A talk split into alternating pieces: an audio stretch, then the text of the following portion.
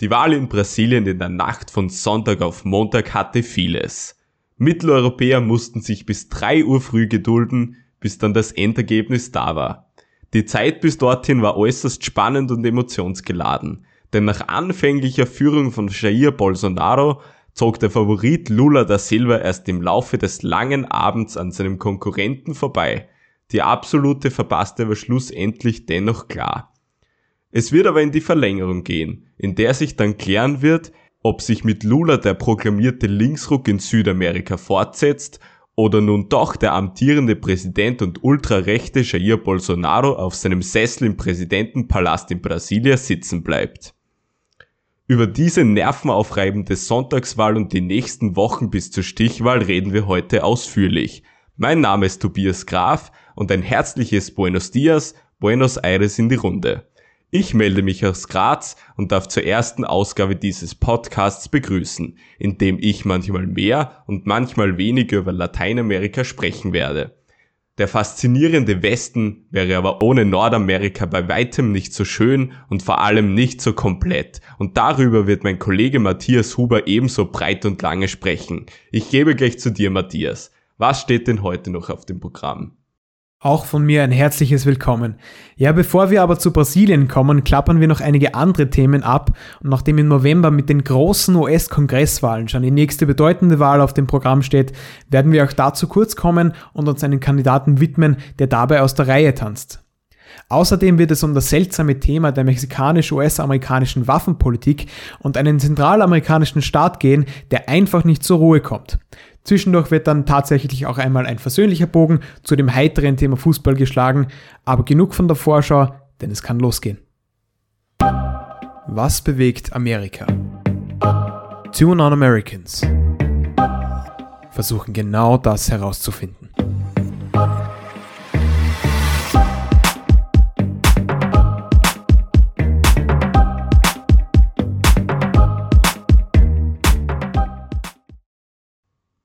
Ja, nach diesem hervorragenden Intro starten wir auch gleich hinein.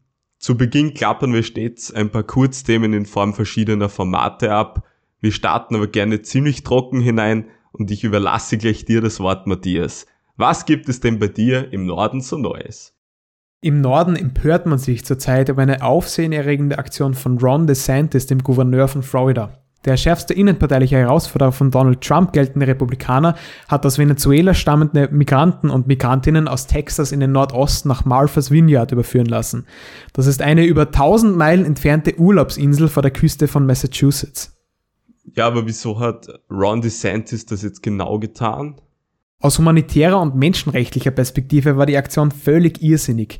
Schließlich wurden den Geflüchteten vor dem Einsteigen in die Maschine nach Martha's Vineyard diverse falsche Versprechungen gemacht. Jobs und ein Dach über dem Kopf sollten die Bekannten erwarten. Stattdessen hatte man sich einfach in einem weit entfernten Bundesstaat auf einer Insel ausgesetzt. Der Grund für die Aktion liegt hingegen in der politischen Inszenierung, die DeSantis damit vermitteln will. Das Bild eines rigorosen Law and Order Politikers, der nicht davor zurückschreit, der nicht davor zurückschreit, hart durchzugreifen. Jetzt hast du vorher schon von Texas gesprochen, aber wenn DeSantis Gouverneur von Florida ist, wieso fliegt er dann ausgerechnet Migranten und Migrantinnen aus Texas aus? Na, das liegt daran, dass er nicht nur für die Wiederwahl als Gouverneur von Florida Wählerstimmen abgreifen will, sondern 2024 national bei der Präsidentschaftswahl eintreten möchte. Schon früh will er sich dafür über die Grenzen seines eigenen Bundesstaats hinaus als ebenso ultrakonservative Alternative zu Donald Trump positionieren. Okay, und gibt's jetzt für diese Aktion keine Konsequenzen? Das ist eine etwas komplexe Frage. Äh, Zivilanwälte haben ihrerseits bereits rechtliche Folgen für DeSantis angedeutet und um die Versorgung der Geflüchteten kümmert man sich natürlich auch bereits. Von Seiten der Regierung von Präsident Joe Biden sprach man von Praktiken, die wir sonst von Schmugglern aus Guatemala und Mexiko kennen. Allerdings wird DeSantis das alles egal sein, denn seinen Publicity-Stunt hat er eh schon längst durchgezogen. Ja, das ist reichlich skurril, das Ganze, würde ich sagen. Richtig, ganz richtig. Nun wollen wir uns aber noch mit anderen Themen befassen. Äh, wo geht es denn als nächstes hin? Um diese Frage zu beantworten, schmeiße ich mal unseren völlig intransparenten Zufallsgenerator hier im Studio an und der spuckt ein Land aus, wo es uns dieses Mal hin verschlägt. Und wozu du, Tobias, ein bisschen was erzählen musst. Bist du bereit? Ja, ich bin bereit, natürlich, wenn du es bist. Na, hervorragend. Es wird spannend.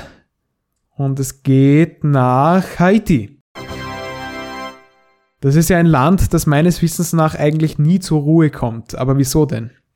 Ja, als allererstes, das ist natürlich ein schöner Zufall, dass der Zufallsgenerator mir ausgerechnet Haiti beschert hat, weil ich habe dazu zufällig etwas vorbereitet. Kurz zum geografischen. Haiti liegt in der Karibik auf der Insel Hispaniola, die sie sich mit dem östlichen Nachbar der Dominikanischen Republik teilt. Haiti ist eigentlich ein ständiger Unruheherd, das trotz stolzer Geschichte. Denn man war der erste lateinamerikanische Staat, der die Unabhängigkeit erreicht hat damals 1804 von den französischen Kolonialherren. Die hohen Entschädigungszahlungen, die aber an die französischen Anleger fällig waren, gaben dem Land eine Art koloniale Erbsünde und später bestimmten auch die US-Imperialisten über die Entwicklung des Landes. Nach der 30-jährigen Dauerdiktatur Mitte des 20. Jahrhunderts ging Haiti unmittelbar ins politische Chaos über, aus dem man bisher nicht wieder herausgefunden hat. Außerdem hat sich das Land auch nicht vom katastrophalen Erdbeben 2010 erholt, bei dem immerhin 300.000 Menschen gestorben sind. Das hört sich insgesamt äh, schrecklich an und das sind unangenehme Voraussetzungen. Aber sag mir mal, was ist denn aktuell jetzt in Haiti los? Aktuell wird wieder verstärkt protestiert. Diese Vorkommnisse im Land hängen noch indirekt mit der Amtszeit des aufgrund von Korruption stark kritisierten Jovenel Moïse zusammen der im Juli 2021 in seinem Haus von kolumbianischen Söldnern erschossen wurde. Die Hintergründe des Attentats sind auch nach einem Jahr noch nicht wirklich geklärt. Man vermutet, dass einflussreiche Politiker involviert gewesen sind. Genau weiß man das aber nicht. Sehr wohl weiß man aber, dass das politische System in Haiti kaputt ist Seit 2018 gibt es kein Parlament mehr, einen Nachfolger für Jovenel Moïse gibt es auch noch immer nicht und Premierminister Ariel Henry regiert eigentlich per Dekret. Zugegeben, viel zu sagen hat der Staat in den meisten Gegenden des Landes sowieso nicht. Kriminelle Banden haben ganze Stadtteile im Beschlag und bekriegen sich untereinander. Die Bevölkerung leidet stark darunter und es fehlt zwischendurch wirklich am nötigsten, wie zum Beispiel einem Zugang zu Wasser. Die Armut, der Hunger und die Gewalt steigen dadurch immer weiter an. Rund die Hälfte der 11 Millionen großen Bevölkerung gelten als unterernährt. Die jungen Gebildeten, die Zukunft des Landes sozusagen, verlässt die Heimat. Übrigens ist Haiti von Geldtransfers von Emigranten, die in den USA und Kanada leben, abhängig. Auch der berühmteste Sohn des Landes übrigens, Rapper Wycliffe Jean, übersiedelte mit seiner Familie bereits in seiner Jugend in die Staaten. Wycliffe Jean Berühmter Solokünstler und Mitglied der Hip-Hop-Gruppe Fugees ist also auf Haiti geboren. Aber jetzt würde mich mal interessieren, wie schlägt sich denn die weltweite Wirtschaftskrise im ohnehin schon kaputten Land nieder? Das muss doch schrecklich sein. Ja, natürlich, es geht immer weiter bergab. Seit Monaten gibt es kaum Treibstoff. Der war natürlich schon vor dem Krieg knapp. Kriminelle Banden wollen dabei wirklich kräftig mitverdienen und das nährt natürlich das Inflationsgespenst über Haiti immer weiter und Bürger versammeln sich immer wieder auf den Straßen und blockieren diese zum Beispiel mit brennenden Autoreifen. Es wird gegen die scheußliche Lage und die Regierung von Ariel Henry insgesamt demonstriert. Diese hat jüngst übrigens beschlossen, die Preise von Erdölprodukten weiter zu erhöhen. Das treibt derzeit die Demonstranten weiter an. Die Zeiten für die 11 Millionen Haitier werden also eben nicht leichter werden. Bestimmt nicht. Allerdings gehen wir jetzt schon zu einem weiteren schwierigen Thema über, das vor allem die beiden betroffenen Nationen polarisiert. Es geht um Schusswaffen und die entsprechenden Gesetze. Und da hat Mexiko zuletzt eine ungewöhnliche Anklage an den nördlichen Nachbarn geschickt. Was war denn da los, Matthias? Naja, äh, Anscheinend stellen nicht nur Migrationsthemen und unfertige Grenzzäune äh, Streitpunkte zwischen Mexiko und den USA dar, sondern auch Waffen. Wir kennen ja die weit verbreitete Waffenliebe der Amerikaner. Mexiko hat diesbezüglich eigentlich eine andere Kultur. Im Land werden pro Jahr nur wenige Ausnahmen gemacht, wenn es darum geht, das Tragen von Schusswaffen zu erlauben. Trotzdem gibt es pro Jahr aber etliche Tote durch AR-15s, Pistolen und Co. im eigenen Land. Den Grund dafür hat die mexikanische Regierung bei US-amerikanischen Waffenherstellern festgemacht. Denn Jahr für Jahr werden viele Waffen über die Grenze in den Süden geschafft. Sie landen oft in den Händen brutaler Kartelle. Dieser Praxis will man nun ein Ende setzen. Also das heißt auf gut Deutsch, Mexiko macht die USA für ausgeübte Verbrechen mit Schusswaffen im eigenen Land verantwortlich? Nicht ganz. Mexiko hat im vergangenen Jahr beschlossen, einige amerikanische Waffenhersteller zu verklagen, weil sie auch durch ihre Verkaufsstrategien dazu beitragen sollen, dass schwere Waffen in signifikanter Zahl exportiert werden. Die US-Regierung hat ihrerseits einige andere Probleme an der Grenze. Vor allem die Migrationsthematik, die wir heute schon einmal angesprochen haben, bereitet im Norden Sorgen. Allerdings scheinen die amerikanischen Lösungsansätze für die Schusswaffenprobleme der Mexikaner begrenzt, sonst hätte man sicher schon ein Übereinkommen zwischen den beiden Regierungen gefunden. Okay, diese Klage wurde schon im Vorjahr eingereicht. Wie sieht es da jetzt aktuell aus? Da kommen wir zu dem aktuellen Teil der Geschichte. Nun hat nämlich ein US-Richter in Boston die Klage abgeschmettert. Mexiko akzeptiert das allerdings nicht und will gegen das Urteil Berufung einlegen. Man wolle sich weiter dafür einsetzen, dass der Vertrieb von Waffen verantwortungsvoll, transparent und rechenschaftspflichtig ablaufen muss, heißt es von der mexikanischen Regierung. Das letzte Wort scheint in dieser Angelegenheit zwischen den beiden Ländern also noch nicht gesprochen. Ja, das ist jetzt schön und gut, aber könnte man in Mexiko selbst nicht vielleicht eine Lösung dazu finden? Wie strikt sind die diesbezüglichen Gesetze dort überhaupt? Ja, die Gesetzeslage in Mexiko ist unserer in Mitteleuropa in Bezug auf Schusswaffen tatsächlich viel ähnlicher als derer im nördlichen Nachbar. Anders als in den USA gibt es hier kein Second Amendment. Das ist der Zusatz zur US-Verfassung, der der Regierung verbietet, den Besitz und das Tragen von Waffen in Amerika einzuschränken. Stattdessen braucht man in Mexiko eine Erlaubnis und das Tragen von Waffen muss autorisiert werden. Wie bereits erwähnt, gibt es in dieser Angelegenheit pro Jahr nur wenige Ausnahmen. Eine Verschärfung der Gesetze in Mexiko scheint also nicht unbedingt zielführend. Immerhin kommen ja auch trotz der rechtlichen Konsequenzen noch genug Waffen ins Land, um dem Land eine hohe Todesrate zu bescheren. Diese lag in der ersten Hälfte des Vorjahres zwar hinter Ländern wie Jamaika, Venezuela, Kolumbien oder Honduras, aber auch vor Brasilien und Guatemala. Und in Brasilien ist die aktuelle Gesetzeslage zum Beispiel deutlich lockerer als in Mexiko. Es muss also wahrscheinlich eine andere Lösung von außerhalb Mexikos gefunden werden. Aber nicht nur Schusswaffen sorgen für Gewalt in Mexiko, das hat man beim Sabado Negro, dem schwarzen Freitag im März dieses Jahres gesehen, als rivalisierte Drogenkantelle ihre Brutalität an einen Ort gebracht haben, wo sie eigentlich überhaupt nicht hingehört, und zwar ins Fußballstadion. Genauer das Stadion von Querétaro im Spiel gegen Atlas aus Guadalajara. Da kam es nämlich zu schweren Massenschlägereien mit diversen Verletzten. Aber gehen wir jetzt vielleicht zu einem heitereren Anlass über, der auch mit der Sportwelt zu tun hat. Und zwar buchen wir uns jetzt ein Ticket für die Arena Amerika.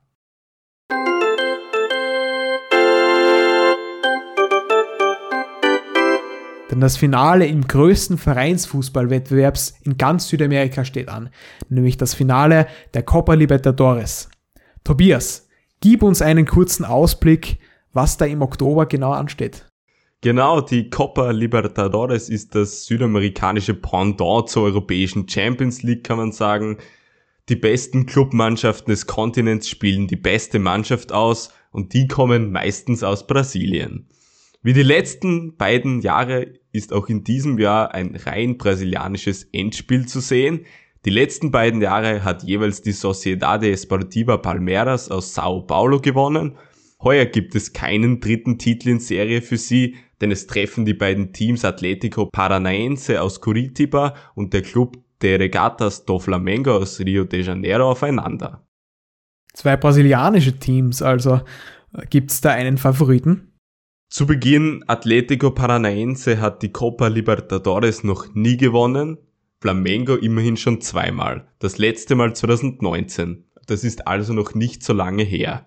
Und natürlich kann in einem Finale immer alles passieren, aber Flamengo geht schon als klarer Favorit ins Duell.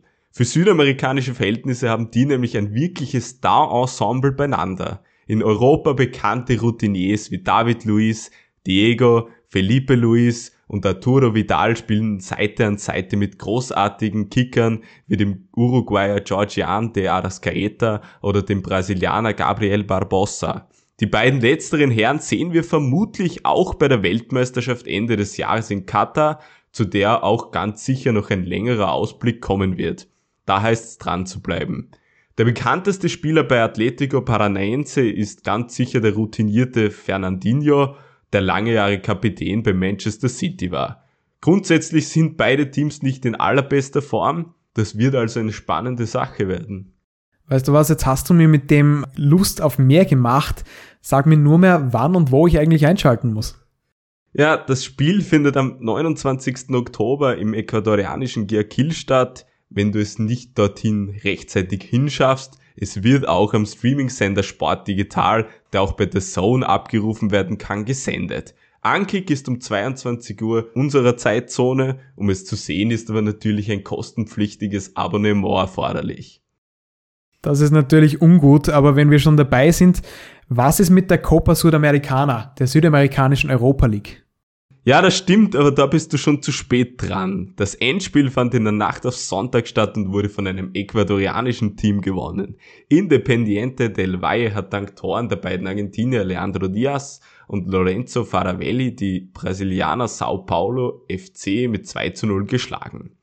Ja, und so sehr wie die Trophäe der Copa Libertadores glänzt, so sehr funkelt auch die goldene Tortilla, die wir heute erstmals verleihen. Die unserer blühenden Fantasie entsprungene Auszeichnung werden wir nun in regelmäßigen Abständen an Personen verleihen, die am amerikanischen Kontinent Wirkung hinterlassen haben. Im positiven wie natürlich auch im negativen Sinne. Es kann aber auch wertungsfrei sein, wie vielleicht schon bei unserem ersten Gewinner.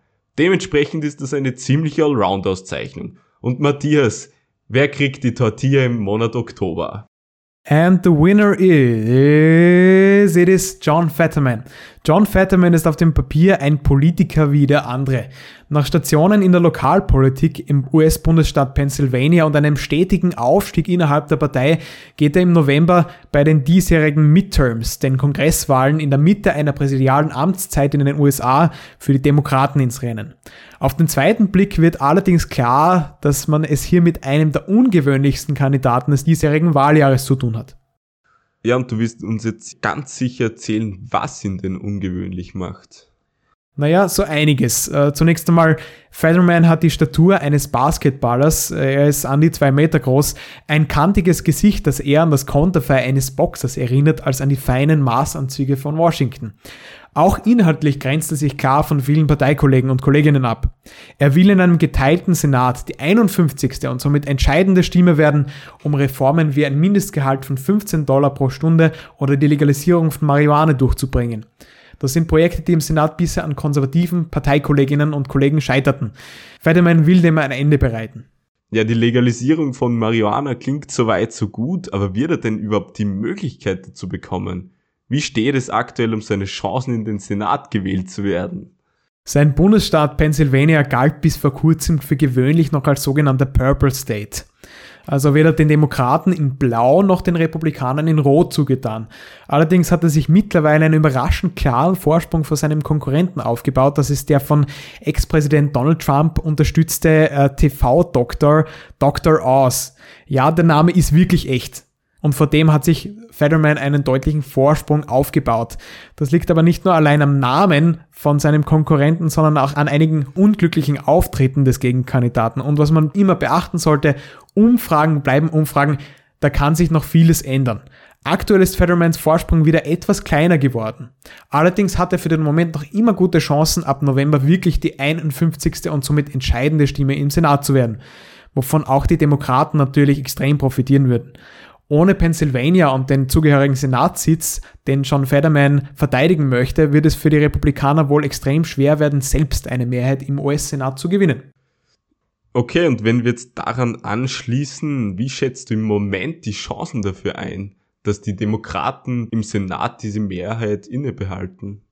Dass die Demokraten ihre Mehrheit im Senat behalten, wäre nicht im Hinblick auf den sonst typischen Sieg der Oppositionspartei bei Zwischenwahlen ungewöhnlich, sondern auch aufgrund der Tatsache verwunderlich, dass die besagte Mehrheit im Moment mit genau 50 Stimmen so hauchdünn ist, dass schon ein Zugewinn von mehr als einem Sitz oder von einem Sitz für die Republikaner reichen würde, um sie zu zerstören. Danach sieht es aber aktuell tatsächlich aus. Wie sich die Wahlkampagne von John Fetterman schlagen wird, ist dabei eine ganz entscheidende Frage. Ja, das klingt natürlich spannend. Apropos spannend, das bleibt es auch hier bei uns. Es geht gleich weiter. Und wenn du schon mit uns Two Non-Americans bis hierher gekommen bist, dann mach uns doch eine Freude und abonniere unseren Podcast bei der bevorzugten Plattform deiner Wahl. Und wenn du schon dabei bist, bitten wir dich, bitten wir dich, eine positive Bewertung im Falle des Falles natürlich nicht zu vergessen. Genau das könnte nämlich für unseren Podcast den entscheidenden Unterschied ausmachen. Und noch etwas. Auf Instagram versuchen wir in der nächsten Zeit immer wieder spannenden Content hochzuladen. Der Username ist Two Non-Americans. Und dran zu bleiben lohnt sich bestimmt. Damit ist die kleine Eigenwerbung aber auch schon wieder beendet. Danke fürs Zuhören. Das Signalhorn hat ertönt und wir kommen jetzt endlich zu dem Thema, das den Kontinent im Oktobermonat in seinen Bann zieht. Es ist der goldene Abschluss und wer hätte sich nach Studium des Titels dieser Folge gedacht, aber es sind die Wahlen in Brasilien. Man wird aktuell nicht müde zu sagen, dass diese zu den absolut wichtigsten Wahlen am Kontinent und sicher sogar weltweit gehören. Am 2. Oktober 2022 schritten die Brasilianer zu den Urnen und gaben ihre Stimmen ab. Das Duell hieß Lula da Silva gegen Jair Bolsonaro. Tobias, du hast die Wahl am Sonntag und den intensiven Wahlkampf, die Monitor davor inständig mitverfolgt. Magst du den Zuhörern vielleicht sagen, wie es in diesem Jahr ausgegangen ist? Natürlich. Es sind auch bestimmt die wichtigsten Wahlen im Land seit der Wiedererlangung der Demokratie nach der Militärdiktatur vor 37 Jahren inzwischen schon. Ich möchte einmal damit beginnen, dass die Wahl trotz dieser unglaublichen Polarisierung, die davor stattgefunden hat, wirklich gewaltfrei über die Bühne gegangen ist. Da gab es große Befürchtungen, aber erfreulicherweise traten diese nicht ein. Neutral betrachtet war der Wahlabend dann eine wirklich äußerst spannende Sache. Ich weiß, ich sag das oft, aber es wurde ja längst nicht nur der Präsident gewählt, auch wenn das im deutschen Medienraum vielleicht den Eindruck gemacht hat. Es wurde auch über Gouverneure, nationale und bundesstaatliche Abgeordnete sowie Senatoren abgestimmt. Naja, das ist alles schön und gut. Die Präsidentschaftswahl ist aber das A und O natürlich. Ja, natürlich, sie ist am wichtigsten. Darauf schaut die Welt klarerweise sehr gespannt hin. Es geht um viel. Am Sonntag wurde Luis Inácio Lula da Silva mit 48,4% der Stimmen stimmenstärkster Kandidat.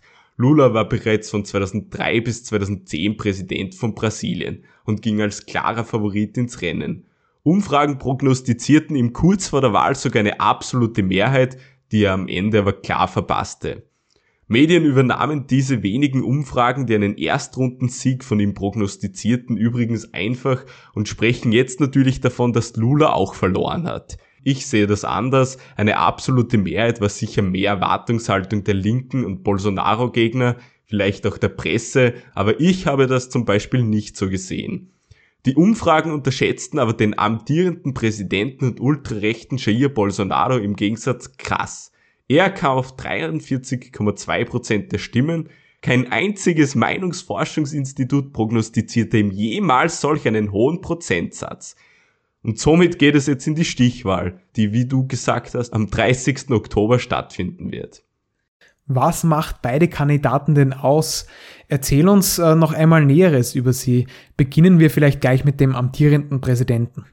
Gut, Jair Messias Bolsonaro ist aktuell Mitglied der rechtskonservativen Partido Liberal und als Law and Order Politiker die brasilianische Antwort auf Donald Trump, der auch ein Vorbild von ihm ist. Seine Markenzeichen sind Homophobie, Frauenfeindlichkeit, Rassismus und Diktatursehnsucht. Sehr sympathisch und er denkt und handelt auch antidemokratisch, attackiert Minderheiten, Opposition, Presse und den Rechtsstaat. Als erklärter Gegner der Linken hat er 2019 erst einmal 320 nicht ihm getreue Staatsangestellte entlassen. Und Experten sind sich eigentlich einig, dass eine zweite Amtszeit Bolsonaros Brasilien wirklich stark in Richtung Autokratie steuern kann. Daran erkennt man also die Wichtigkeit dieser Wahl.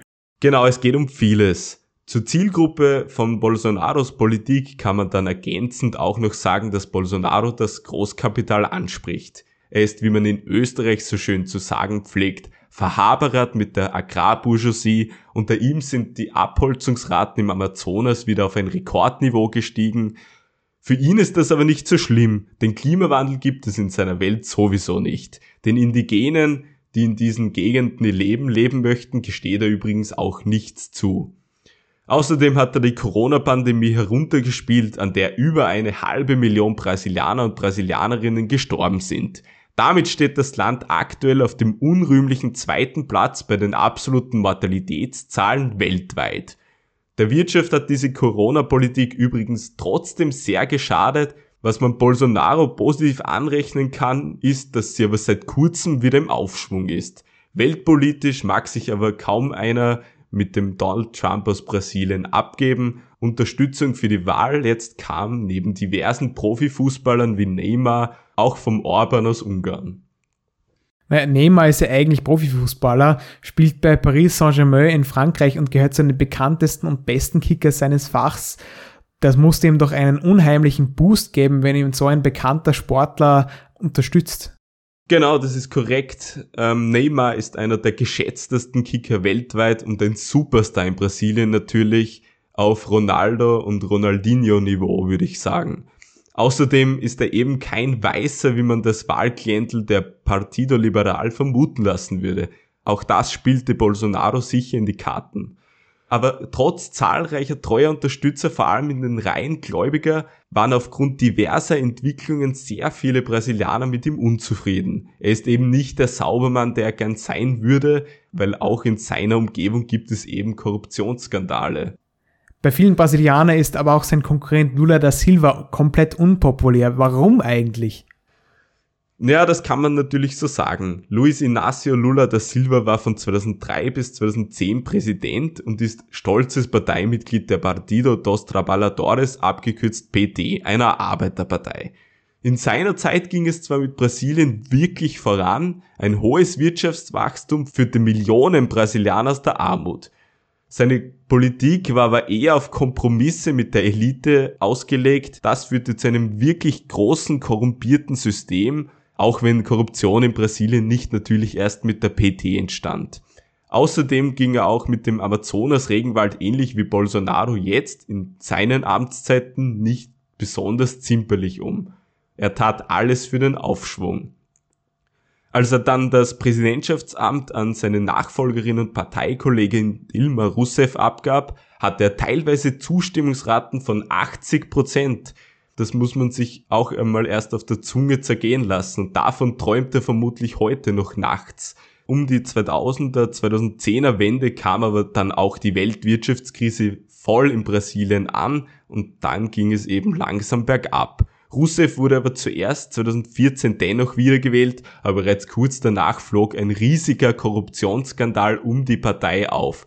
Bei diesem Netzwerk, wenn man es so sagen möchte, waren auch zahlreiche Politiker anderer Parteien beteiligt, aber es traf eben die regierende PT am allermeisten. Die Koalitionspartner kündigten äh, die Zusammenarbeit auf, Rousseff wurde abgesetzt, Lula da Silva verhaftet und 2017 zu neun Jahren Haft verurteilt. Damals befand er sich übrigens im Wahlkampf für die Präsidentschaftswahl 2018 musste sich dann aber folglich der Gefängnisstrafe zurückziehen und Jair Bolsonaro nutzte die Gunst der Stunde und gewann in der Krise Wählerstimmen. Diese Krise machte ihn schließlich zum Präsidenten. Deshalb vermutlich auch der Titel dieser Folge. Die PT von Lula war also damals am Ende. Wie ist sie nun aus der Asche wieder auferstanden? Genau, weil Lula 2021 aufgrund von Verfahrensfehlern freikam und deshalb wieder antreten konnte. Er gilt aber natürlich nicht als freigesprochen, es können jederzeit wieder Ermittlungen in die Gänge gebracht werden. Das war jetzt natürlich nur eine Kurzfassung des Gesamten, das alles hier auszurollen rund um diesen riesigen Korruptionsskandal würde den Rahmen dieses Podcasts natürlich sehr deutlich sprengen. Lulas Beliebtheit ist aber jetzt trotz dieser Korruptionsvorwürfe weit weiterhin hoch. Viele hoffen sich wieder, dass sie zu dieser Zeit des Aufschwungs in den 2000er Jahren zurückkehren können. Millionen Arme hoffen, dass er sie aus ihrer misslichen Lage herausholt. Im Ausland ist er generell bedeutend beliebter als zu Hause. Millionen Brasilianer angeblich bis zu 40 Prozent würden ihn niemals wählen sie verzeihen ihm eben diese Korruption nicht. Vor allem die Ober- und Mittelschicht, die er einst dorthin gebracht hat, ist mit ihm gebrochen. Bei Bolsonaro dürfte diese Ablehnung übrigens ebenso hoch, wenn nicht sogar höher sein. Das zeigt dann auch eben, wie gespalten dieses eigentlich wunderschöne Land ist. Ja, Brasilien ist gespalten. Es sieht so aus, als würde es nur Lula oder Bolsonaro geben. Die zwei Kandidaten haben auch tatsächlich 90 Prozent der Stimmen auf sich versammeln können. Gab es eigentlich überhaupt noch andere Kandidaten?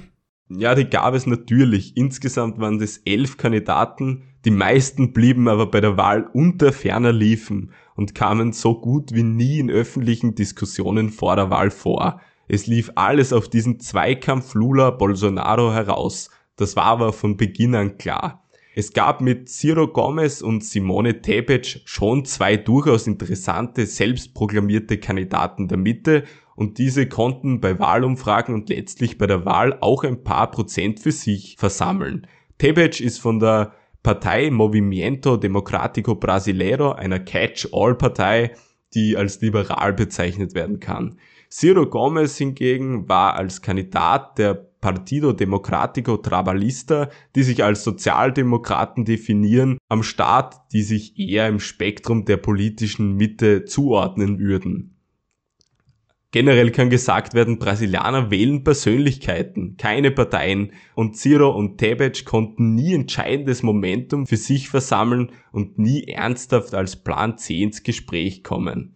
Tebet holte schlussendlich 4,5%, Ciro 3. Auch bei ihm lagen die Meinungsforschungsinstitute übrigens am Ende klar daneben. Er konnte lediglich die Hälfte der ihm prognostizierten Stimmen generieren. Er wurde überschätzt, Bolsonaro hingegen unterschätzt. Bei Lula lagen die Meinungsforschungsinstitute übrigens ziemlich richtig. Ja, aber warum lagen die Institute dann bei Bolsonaro so krass daneben? Ja, das ist natürlich immer schwierig zu sagen. Ich habe diesbezüglich allerorts ein großes Erstaunen wahrgenommen, aber am wahrscheinlichsten ist eine Kombination aus mehreren Faktoren. Bolsonaro machte sich zuletzt bei der armen Bevölkerung wieder bedeutend beliebter, sei es durch populäre Maßnahmen wie Steuersenkungen gegen die steigenden Lebenserhaltungskosten oder Hilfsgelder für Arme, die ihm natürlich schon sicher einige Stimmen einbrachten letzten Endes. Und auch scheint es tatsächlich so zu sein, dass einige Wähler, die in Umfragen Tabec oder Siro präferierten, letztlich doch ihr Kreuz bei Bolsonaro setzten. Außerdem soll es einen nicht unerheblichen Teil an Bolsonaro-Wählern gegeben haben, in Umfragen ihre Präferenz verschwiegen oder einfach nicht daran partizipierten. Immerhin ist es Bolsonaros Stammparole von den gefälschten Umfragen zu sprechen und natürlich hat er auch dieses Mal Umfragen vor der Wahl angezweifelt und von einem Sieg gegen Lula fantasiert, während er außerdem wie üblich das elektronische Wahlsystem und die Wahlbehörden als manipulierbar bezeichnet hat – das war natürlich populistisches Geschwätz, aber er hat tatsächlich bei dieser Wahl viel gewonnen. Es war nämlich deutlich knapper als erwartet.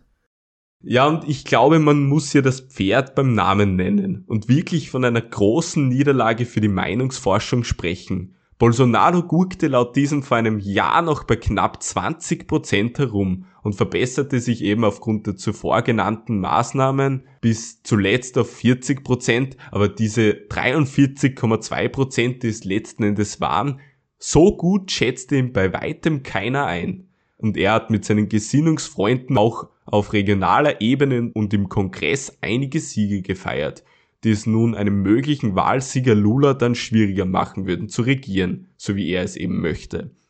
Außerdem ist die Partido Liberal von Bolsonaro jetzt die stärkste Kraft im Senat und Unterhaus. Die extreme Rechte ist sehr stark in Brasilien und hat an diesem Abend, wie gesagt, gewonnen. Ein Achtungserfolg für die Rechte, ein Abend nach Prognose für die Linke und eine herbe Niederlage für die Umfrageinstitute. Wenn man jetzt den Wahlabend verfolgt hat, dann ist aufgefallen, dass Bolsonaro zu Beginn sogar ziemlich komfortabel in Führung lag, bevor ihn Lula auf links überholt hat. Wie kann man sich denn das erklären? Da muss man ein wenig ausholen, denn es war schon vor vier Jahren so. Bolsonaro war auch damals in den Umfragen vor dem ersten Wahlgang wesentlich schwächer, als er dann letzten Endes war. Am Sonntag haben die Wahllokale in Brasilien dann gegen 22 Uhr unserer Zeit geschlossen. Zur Einordnung, die meisten Großstädte in Brasilien sind unserer Zeit so eine fünf Stunden hinterher und dann wurde die Nacht in Europa lang. Viele waren dann ebenso überrascht wie ich oder du zum Beispiel, wie das dann zu Beginn gelaufen ist. Aber es lag ganz einfach daran, dass die ländlichen Gebiete sehr schnell ihre Zahlen liefern konnten, in denen Bolsonaro einfach sehr populär ist. Diese liegen vor allem in eher dünn besiedelten Zentralwesten und im Süden, aber übrigens auch in großen und bevölkerungsreichen Staaten wie Rio de Janeiro oder Sao Paulo. Naja, ich kann mich noch sehr gut an unsere Chat-Konversationen vom Wahlabend erinnern, die natürlich erst das Licht der Öffentlichkeit erblicken werden, wenn sie infolge von Ermittlungen der Staatsanwaltschaft geleakt werden. Aber das ist eine Geschichte für ein anderes Mal. Äh, jedenfalls ging es am Wahltag einfach drunter und drüber. Genau, und als Lulas Hochburgen dann erst im Laufe der Zeit eintrudelten, dann kam er zurück, glich aus und übernahm die Führung, die er dann bis zum Ende Stück für Stück ausbauen konnte. Die Partido dos Trabalhadores ist im Nordosten Brasiliens um die Bundesstaaten Bahia, Maranhão und Pernambuco sehr stark, in denen die schwarze Bevölkerung überproportional stark vertreten ist. Trotz der Polarisierung war die Wahlbeteiligung übrigens dennoch so niedrig wie zuletzt 1998. Vielen hat anscheinend weder Bolsonaro noch Lula noch die eben proklamierte Mitte zugesagt. Vielleicht führte das alles dazu, dass 20 Prozent, also 32 Millionen Brasilianer und Brasilianerinnen trotz Wahlpflicht nicht zur Wahl gingen. Die Sanktionen dafür sind aber gering. Kleine Geldbuße ist zur Strafe zu entrichten. Wir werden sehen, ob äh, die Wahlbeteiligung bei der Stichwahl steigen wird. Aber gib uns einen Überblick, was wird bis dorthin alles passieren? Ja, das wird jetzt die Zeit zeigen. Nein, die Stichwahl ist für den 30. Oktober anberaumt, wie gesagt, und bei dieser werden die Brasilianer dann zwischen Lula und Bolsonaro entscheiden können. Und die vier Wochen bis dorthin werden steinig und schwer, wenn man hier auf den angeblich geläuterten Xavier Naidu wieder anspielen darf. In den nächsten Wochen werden in Brasilien ganz einfach harte Zeiten anbrechen. Der Zweikampf ist endlich auch offiziell. Es muss einfach abgewartet werden aktuell, ob Bolsonaro auf dem klaren Momentum dieses Wahlerfolgs aufbauen kann und wie er sich in den weiteren Wochen schlägt. Grundsätzlich bleibt Lula der Favorit, aber fix ist natürlich wirklich nichts. Das Wahlkampfmotto bei diesen Wahlen könnte heißen Talk Dirty to Me, das könnte zu einer wahren Schlammschlacht ausarten. Beide werden austeilen, aber natürlich auch einstecken müssen. Und abseits dieser politischen Bühne hat es bereits im Vorfeld der Wahl Auseinandersetzungen beider Lager gegeben. Die Eskalationen wurden zumeist von Bolsonaristas herbeigeführt. Die politisch begründete Gewalt nahm in dieser Zeit vor der Wahl zu. Ein Lula-Anhänger wurde so zum Beispiel nach einer politischen Diskussion von einem Arbeitskollegen erstochen, ein anderer wurde von einem Bolsonaro-Fan auf seiner eigenen Geburtstagsfeier erschossen.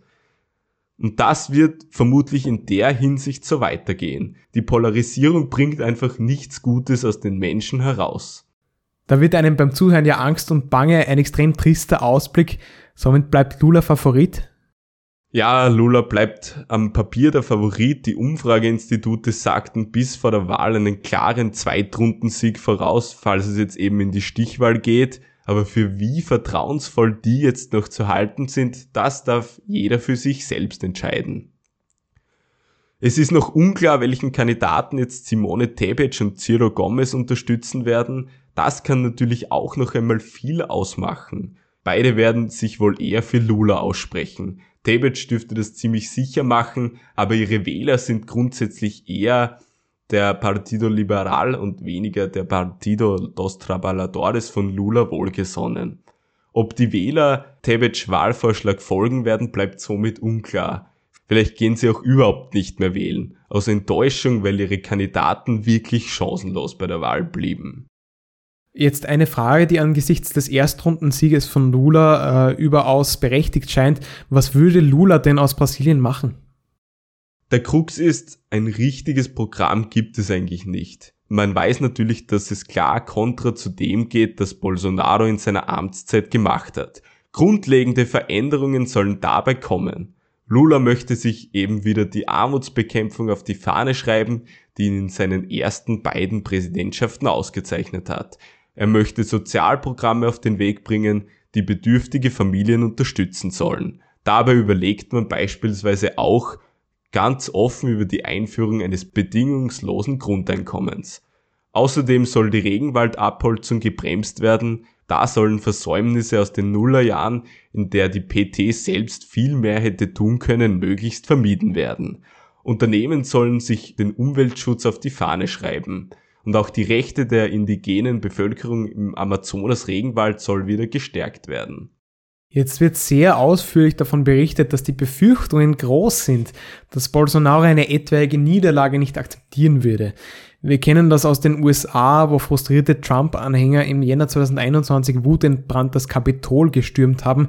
Kann es so etwas Ähnliches denn in Brasilien auch geben? Ja, grundsätzlich wäre das sicher keine Überraschung. Bolsonaro folgt dem Einmaleins des Via gierig wie Donald Trump. Seine Zweifel bezüglich der Korrektheit der Wahl selbst heizten schon vorab die Verschwörungen bezüglich eines Wahlbetrugs auf und das hat er eben auch schon 2018 gemacht. Damals hat er behauptet, er hätte die Wahl bereits im ersten Wahlgang gewonnen, obwohl er mit 46 Prozent weit davon entfernt war. Es gab weder damals übrigens noch heute Anzeichen, dass irgendwo geschwindelt wurde. Seine Anhänger teilen es aber und sie fallen auf diesen billigen Populismus hinein. Und die zunehmende und von Bolsonaro übrigens selbst geförderte Bewaffnung trägt zu einer allgemeinen Unsicherheit bei, die jetzt in den letzten Wochen und Monaten entstanden ist. Unter seiner Präsidentschaft gab es diverse neue Dekrete zur Vereinfachung des Schusswaffenerwerbs und viele haben sich gerüstet. Werden also bald tausende Brasilianer und Brasilianerinnen für ihren Präsidenten kämpfen? Es wird nicht als realistisch eingeschätzt, dass sich ein breiter Widerstand formieren wird. Für Gewalt und Tumulte reichen aber schon wenige Antidemokraten aus, um Kapitol ähnliche Bilder zu erzeugen, du wirst es wissen. Und in einem Land mit 214 Millionen Einwohnern und Einwohnerinnen, die in diversen Großstädten zu finden sind, finden sich bestimmt genug zusammen, die für eine massive Aufregung sorgen könnten. Es gilt hierbei natürlich die Regel, je knapper das Ergebnis, desto größer ist die Gefahr, dass irgendetwas passiert, und in der Stichwahl wird es vermutlich knapp werden. Viele Bolsonaro-Anhänger sprechen jetzt schon von einem Wahlbetrug, und Bolsonaro hat ja noch nicht einmal verloren. Zum Schluss muss man hier jetzt noch sagen, der Populismus von rechter Seite bleibt Brasilien auch erhalten, weil Bolsonaro diese Wahl nicht gewinnt. Diese Bewegung ist wirklich sehr stark geworden. Man hat es jetzt bei der Wahl gesehen. Über 40 Prozent wollten ihn, nicht Ciro, nicht Tebet oder Konsorten. Er hat einen unglaublich großen Zuspruch, genauso eben wie sein großes Vorbild Donald Trump. Die Ultrarechten sind gekommen, um zu bleiben. Das ist ein bittersüßes Schlusswort deinerseits. Und damit sind wir Two Non-Americans schon am Ende der heutigen ersten Folge unseres Podcasts angelangt. Wenn es dir als Zuhörerin oder Zuhörer gefallen hat, dann unterstütze uns doch mit einer Bewertung, einem Abo auf der Streaming-Plattform deiner Wahl oder mit einer Empfehlung an andere Amerika-Begeisterte. Zudem würden wir uns freuen, dir auch beim nächsten Mal wieder in den Ohren liegen zu dürfen, wenn wir uns einige tausend Kilometer nördlich die US-amerikanischen Midterm-Wahlen im November genauer ansehen. Bevor wir jetzt am Ende sind, darf ich noch kurz etwas einwerfen. Etwas ungerne, aber okay. Allerletzte Chance, abonniere uns okay, jetzt. Okay, das war's jetzt. Danke, gracias und goodbye. Bis zum nächsten Mal. Tschüss.